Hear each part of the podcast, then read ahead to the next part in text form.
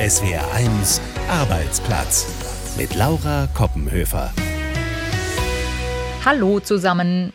Mal ehrlich, wann haben Sie sich das letzte Mal so richtig konzentriert in eine Aufgabe vertieft?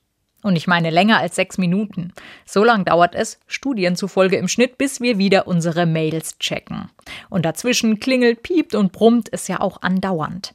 Da war früher schon weniger los im Büro. Wir hatten halt Telefon, die Briefpost oder die Vorzimmerdame sozusagen, die da vielleicht reingeschneit ist. Durch die größere Vielzahl der Kanäle haben wir da schon eine Beschleunigung und eine andere Taktung uns selber auch aufgebaut, mit der wir jetzt lernen müssen, umzugehen. Josephine Hofmann vom Fraunhofer Institut in Stuttgart erforscht und erklärt uns gleich, wie wir es schaffen, uns auch beim digitalen Arbeiten zu konzentrieren. Und noch mehr Inspiration holen wir uns beim SV Waldhof in Mannheim, wo es seit neuestem Deep Work Tage gibt. Ein anderer aktueller Trend, sich möglichst autark für harte Zeiten machen. Dazu gehört, Notvorräte anzulegen, was den Herstellern solcher Krisenkost Rekordumsätze beschert. Definitiv zu den Top-Produkten auf der deutschen Seite gehören die Käsespätzle. Wo es 25 Jahre haltbare und offenbar trotzdem genießbare Käsespätzle gibt, auch das hören Sie jetzt in dieser Podcast-Folge von SWR1 Arbeitsplatz. Wir leben ja in Zeiten ständiger Informationsflut und Erreichbarkeit. Echt schwer trotzdem, auch mal ohne Ablenkung, wirklich konzentriert zu arbeiten. Auch im Büro des Fußball-Drittligisten Waldhof Mannheim brummt, klingelt und blinkt es permanent, außer am Mittwochnachmittag. Da gilt seit kurzem und ganz verbindlich Kommunikation aus, Konzentration an. Ob und wie das funktioniert, hat sich Reporterin Dagmar Kwiatkowski vor Ort angeschaut.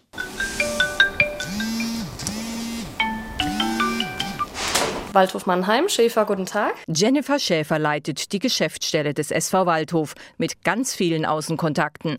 Den neuen Mittwochnachmittag ganz ohne findet sie, sagt sie, einfach top und schätzt zum Beispiel, dass ich einfach in Ruhe mich an die Löhne setzen kann und mich wirklich mal ein paar Stunden am Stück nur darauf konzentrieren kann. Konkret erfordert diese Neuerung aber auch Selbstdisziplin. Denn erstmal muss jeder alle Kommunikationskanäle ja richtig gehen sperren, erklärt Sören Weber vom Ticketing. Ich mache es tatsächlich auch aktuell relativ radikal, dass ich an meinen Handys den Flugmodus reinmache, am Telefon hier im Büro den Stecker ziehe. E-Mail-Postfach natürlich geschlossen, sodass ich auch gar keine Möglichkeit habe, abgelenkt zu werden von außen. Volle Konzentration ohne jede Ablenkung, um richtig richtig produktiv zu sein. Das ist das Ziel der Methode Deep Work. Geschäftsführer Markus Komp ist seit sechs Jahren beim SV Waldhof und hat über diese Idee schon seit geraumer Zeit nachgedacht. Wir brauchen, glaube ich, einfach in allen Abteilungen mal einen Moment, wo wir eben aus diesem Hamsterrad aussteigen können. Dabei steht die Kommunikationsplattform Teams für interne Videokontakte weiter zur Verfügung. Aber jeder soll sich auch dabei überlegen, ob selbst der interne Kontakt nicht bis Donnerstagmorgen warten kann. Nur weil wir jetzt in der Lage sind, rund um die Uhr zu kommunizieren, passieren, glaube ich nicht, dass es zwingend notwendig ist, sondern die Arbeit an sich ist ja eigentlich eine andere. Und die Kommunikation sollte eigentlich nur begleitend zur Arbeit sein. Heutzutage nimmt sie aber immer mehr die Definition Arbeit an sich überhaupt ein. Die ersten Erfahrungen seien positiv, erzählen Geschäftsführer, Geschäftsstellenleiterin und Ticketing-Mitarbeiter unisono. Auch mit den externen Partnern und Kunden. Es ruckelt höchstens mal intern, erzählt Jennifer Schäfer. Natürlich ist es mir auch schon mal passiert, dass ich dann eine E-Mail verfassen wollte. Ich habe Outlook aufgemacht und dann ist mir aufgefallen, so, oh nein, nee, ausmachen. Schon eine neue Welt dieser Mittwochnachmittag beim Waldhof, weiß auch Sören Weber, denn... Dann muss man sich aber natürlich auch so ein bisschen zurückhalten, wenn man dann eine Aufgabe abgearbeitet hat, dass man jetzt nicht kurz mal aufs Handy schaut, ob man da irgendwelche Nachrichten bekommen hat oder was gibt's Neues auf Instagram oder Facebook. Beim SV Waldhof Mannheim können können Sie jetzt in Ruhe arbeiten, zumindest einen Nachmittag lang pro Woche. Eine Ausweitung könnte aber kommen, überlegt Geschäftsführer Komp. Das ist die Idee dahinter, das jetzt einfach mal als Pilot zu sehen und zu schauen, wie entwickelt sich das Ganze. Wenn es da ein positives Feedback gibt, dann werden wir da wirklich drüber nachdenken, das vielleicht auch noch weiter auszubauen. Im Büro des SV Waldhof übt man sich in Deep Work. Ein schickes Wort für eine scheinbar einfache Sache, konzentriertes Arbeiten. Aber wie gerade gehört, es ist nicht einfach und in den letzten zwei Jahren der Pandemie auch sicher nicht einfacher geworden. Corona hat uns ins digitale Arbeiten ja so richtig reingeworfen. Und diese Transformation im Turbogang erforscht Josephine Hofmann am Fraunhofer Institut für Arbeitswirtschaft und Organisation in Stuttgart. Frau Hofmann, haben wir durch Corona endgültig verlernt, wie konzentriertes, störungsfreies Arbeiten eigentlich geht? Ich würde sagen ja und nein. Ja könnte man sagen, weil wir uns leider angewöhnt haben, sehr getaktete Arbeitstage zu haben, die komplett durch technische Kommunikation unterbrochen worden sind. Das kann man, glaube ich, schon sagen. Andererseits haben wir auch wieder erkannt, dass es eben sehr wichtig ist, sich die entsprechenden Zeiten einzuplanen, um wirklich eben genau diese Rückzugsräume und diese konzentrierten Arbeitsphasen realisieren zu können. Haben das die Leute wirklich gelernt? Wenn das flächendeckend so wäre, dann bräuchte man ja nicht diese offiziellen geschützten Räume wie jetzt beim SV Waldhof zum Beispiel, wo es heißt, Mittwoch ab 12 sind wir alle nicht mehr erreichbar. Ich gebe Ihnen insofern recht, dass diese getakteten Themen immer noch das vorherrschende Thema sind. Wir haben auch in einigen Untersuchungen rausarbeiten können, dass Mitarbeitende sich dadurch tendenziell erschöpft fühlen, dass das als sehr anstrengend und als sehr schwierig erlebt wird. Von daher glaube ich, hat sich da wahrscheinlich schon eine gewisse Problematik aufgebaut, sich dafür einfach auch, ich sag mal so, die innere Erlaubnis zu geben und das auch in dem Kalender unterzubringen, diese konzentrierten Arbeitsphasen zu haben, in denen man sich einfach nicht unterbrechen lässt. Also Sie empfehlen das tatsächlich, dass man sich das im Kalender wie so ein Meeting einträgt. Hier habe ich eine Deep Work Phase. Ganz genau. Also wir nennen das so ein bisschen Termine mit uns selbst, die dann auch kenntlich gemacht werden und äh, wo wir dann auch darauf hoffen und darum bitten, dass Kollegen das auch bestmöglich respektieren und nicht solche Zeiten immer überschreiben. Ob das wirklich immer so klappt, hängt ein bisschen von der Verbindlichkeit solcher Regeln ab und auch, ob die entsprechende Rücksichtnahme da ist.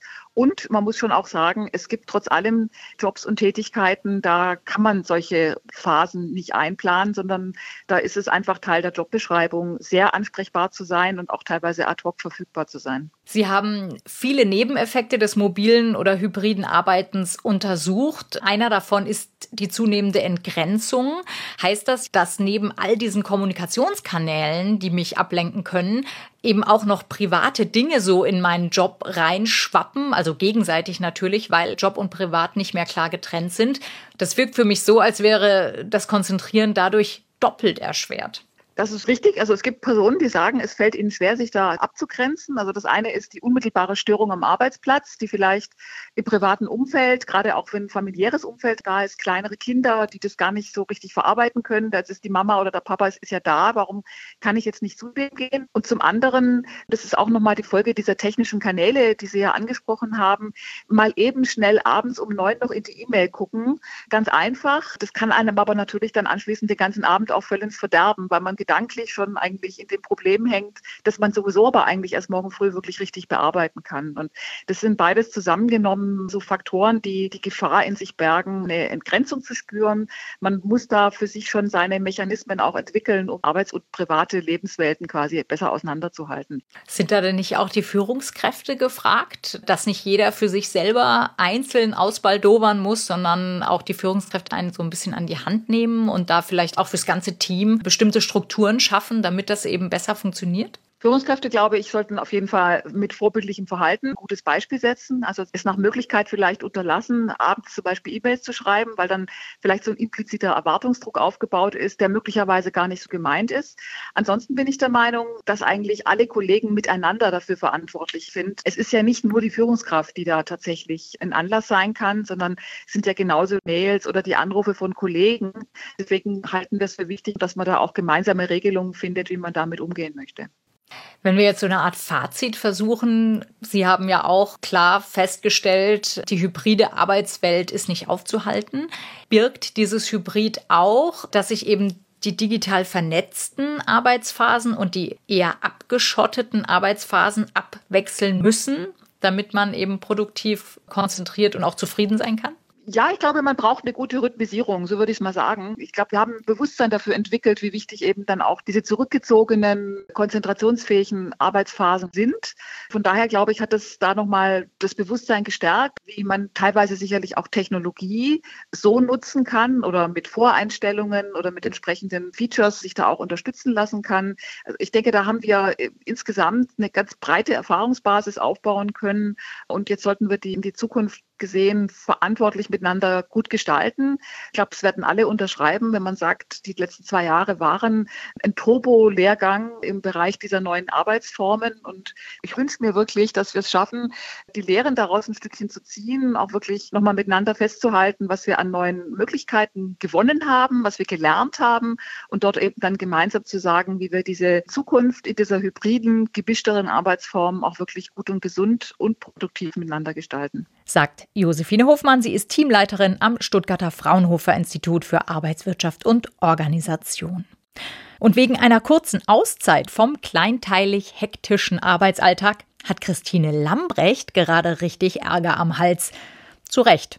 Nicht, weil sie eine Auszeit gebraucht hat, aber als Verteidigungsministerin in Kriegszeiten im Bundeswehrhubschrauber in den Kurzurlaub und der Sohn fliegt mit. Auch wenn der erste Teil der Reise dienstlich war, ziemlich unpassend. Aber muss man deshalb gleich ihren Rücktritt fordern? Anno Wilhelm hat eine bessere Idee in unserem, wie immer nicht ganz ernst gemeinten Brief der Woche. Liebe Christine Lambrecht, ich schreibe Ihnen einen Brief, damit Sie sich freuen. Es stecken so viele schöne Botschaften in Ihrer kleinen Sylt-Reise. Die erste, die Bundeswehr verfügt mindestens über einen funktionierenden Hubschrauber. Wenn zuletzt über den Zustand des Materials diskutiert worden ist, musste man ja den Eindruck gewinnen, dass die Truppe auf einem Haufen Altmetall sitzt, mit dem man im Ernstfall werfen kann, aber sicher nicht abheben. Die zweite Botschaft, Sie haben, liebe Christine Lambrecht, offenbar ein intaktes Verhältnis zu Ihrem Sohn. Er reist mit 21 Jahren noch immer mit Ihnen. Das wünschen sich ja viele Eltern, deren Kinder als junge Erwachsene das Haus verlassen, sich danach alle paar Monate einen Anruf abbringen und mit viel Glück an Weihnachten mal nach Hause kommen. Der Sohn wirkte jedenfalls recht glücklich auf dem Foto, das er aus dem Hubschrauber gepostet hat, während er wohl Ihnen gegenüber saß. Selten war der Begriff Helikoptereltern passender. Und nicht zuletzt freut sich Sylt. Es ist ja ein schöner Vertrauensbeweis, dass sich die Ministerin hier beim exklusiven Mutter-Kind-Urlaub wohlfühlt. Und streng genommen war der Stopp auf Sylt auch eine Dienstreise, denn die Insel befürchtet ja auch eine Art Verteidigungsfall. Demnächst werden Horden von diesen 9-Euro-Ticket-Reisenden über Sylt herfallen und mit dem bei der Bahn gesparten Geld den Stammgästen den Champagner wegsaufen. Sie haben die Rechnung für den Sohn inzwischen beglichen, liebe Christine Lambrecht. 261 Euro. Das wirkt für einen Hubschrauberflug recht günstig. Wäre es darum nicht für alle schöner, anstatt ihnen zu verbieten, ihr Kind mitzunehmen oder über ihren mangelnden politischen Instinkt zu schimpfen, wenn sie ihren Shuttle-Service ein bisschen ausweiten und auch mal die ganz normalen, die kleinen Leute mitnehmen. Jeder eine Runde, jeder ein Selfie. Das ist Ihnen als Sozialdemokratin ja sowieso ein Anliegen. Gesellschaftliche Teilhabe. Es grüßt Sie herzlich, Ihr Fan Arno Wilhelm. SWR 1 Arbeitsplatz. Frag den Arbeitsrechtler.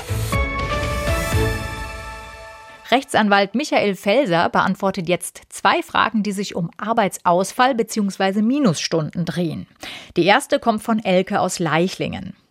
Ich bin als Minijobberin in einem Privathaushalt zur Kinderbetreuung angestellt. Was ist, wenn die ganze Familie krank ist und ich deshalb nicht arbeiten kann? Bekomme ich dann trotzdem meinen Lohn? Grundsätzlich gilt für Minijobber das Gleiche wie für andere Arbeitnehmer. Also fällt die Arbeit aus, weil der Arbeitgeber die nicht annehmen kann, sei es weil er krank ist oder Elektrik ausgefallen ist, dann muss er trotzdem den Lohn fortzahlen.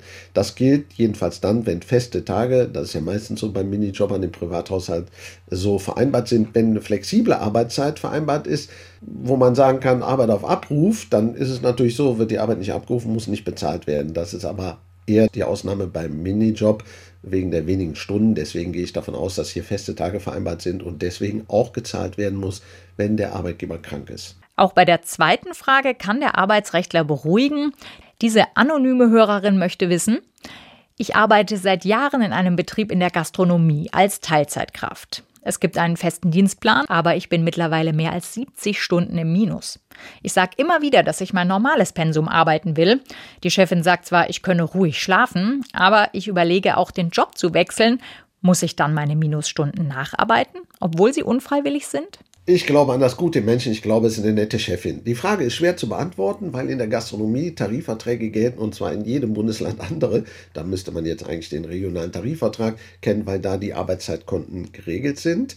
Die natürlich dazu dienen, Schwankungen zu ermöglichen. Dass man also, wenn weniger zu tun ist, weniger arbeitet und dafür an Tagen, wo mehr zu tun ist, das ist in der Gastronomie oft der Fall, eben auch mehr arbeiten muss. Zu beruhigen kann ich aber mitteilen, dass die Chefin recht hat, dass er gut schlafen kann, weil, wenn er seine Arbeit angeboten hat, nachweisbar, das würde ich vielleicht per Mail sonst nachholen, dann kann bei einer Beendigung des Arbeitsverhältnisses dem Hörer das Gehalt nicht wegen den Minusstunden gekürzt werden. Also man muss das dann nicht nach dem Ende der Kündigungsfrist nacharbeiten oder man kriegt dann weniger Gehalt ausgezahlt, sondern das volle Gehalt muss dann trotzdem gezahlt werden.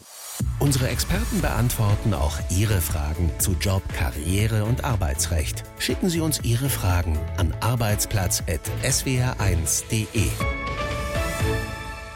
Zum Schluss machen wir noch einen Abstecher nach Pirmasens. Dort verdient die Firma Convar mit einem bisherigen Nischenprodukt gerade großes Geld. Mit Notfallpaketen voller extra haltbarer Lebensmittel. Was bisher eher was fürs Militär oder Extrembergsteiger war, wollen durch Pandemie und Krieg zurzeit auch Normalverbraucher haben. Und die lassen bei Convar die Kassen klingeln und die Telefone. Melissa Schuck, was kann ich für Sie tun?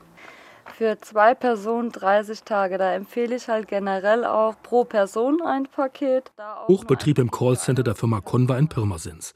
Schon wegen Corona hatten sich die Umsatzzahlen jährlich verdoppelt. Und dann begann der Ukraine-Krieg. Die Beratungen gingen dann gefühlt kurz durch die Decke an einem Tag, weil die Leute machen sich jetzt halt auch die Gedanken, weil es könnte uns hier auch treffen. Bereits im März hatte der Umsatz das Level des gesamten letzten Jahres erreicht, freut sich Conva Europamanager Ralf Hensel. Vor zwei Jahren hätte sich keiner von uns vorgestellt, dass es leere Supermarktregale gibt. Wir kennen das aus Amerika. Dort ist es, wenn ein Hurricane kommt, Standard, dass Brot, Wasser im Supermarkt leer gekauft wird. Aber in Deutschland war das unvorstellbar. Bis zum ersten Corona-Lockdown, als auch hier die Menschen zu Hamsterkäufen in die Supermärkte strömten. Neben Klopapier wurden vor allem langhaltbare Lebensmittel gehamstert. Das war der Durchbruch auch für professionelle Krisen- und Notfallprodukte, wie sie Conva vertreibt. Bis dahin waren das Militär, der Zivilschutz und Himalaya-Bergsteiger die wichtigsten Kunden. An einer kleinen Abfüllstation mit Fließband wird gerade Eipulver abgefüllt. Trotz des Booms ist Notfallnahrung immer noch ein Nischenprodukt und kann auf kleinen Produktionsstraßen hergestellt werden. Die rheinland-pfälzische Firma mit gut 100 Mitarbeitern setzt aber auf Wachstum. Im vergangenen Jahr wurde ein insolventer Lebensmittelerzeuger in Simmern im Hunsrück aufgekauft, um die Produktpalette zu erweitern mit Hilfe des hauseigenen Entwicklungslabors. Derzeit haben wir knapp 13.000 verschiedene Produkte hier, die bis zu 25 Jahre gelagert werden können. Angeboten wird auch keimfreies Trinkwasser, das bis zu 70 Grad Celsius aushält, aber auch immer wieder eingefroren werden kann. Und definitiv zu den Top-Produkten auf der deutschen Seite gehören die Käsespätzle. In Frankreich haben wir zum Beispiel sehr stark hähnchenlastige Produkte, in Osteuropa Eintöpfe. Und in nördlichen Ländern gehören die Fischprodukte mit zu den Top-Produkten. Denn von Pirmasens aus wird die Notverpflegung nach ganz Europa verschickt, in bewusst neutralen Kartons. Weil viele Kunden nicht möchten, dass man sieht, dass da jetzt ein Notvorrat drin ist. Ja. Was vielen Menschen offenbar noch unangenehm ist, dürfte immer normaler werden. Die Corona-Pandemie und Ukraine-Krieg haben das Bewusstsein für Notvorräte und entsprechende Produkte geschärft. Conva Europamanager Ralf Hensel hofft deshalb, dass ein Notvorrat in Deutschland genauso selbstverständlich wird, wie wenn Sie einen Verbandskasten im Fahrzeug haben. Hätte jeder seinen Notvorrat zu Hause in einer kleinen Auswahl, dann gäbe es überhaupt keine Hamsterkäufe.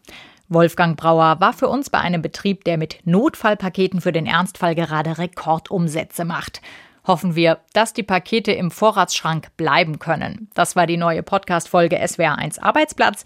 Halten Sie gut durch und bis zum nächsten Mal. SWR1 Arbeitsplatz.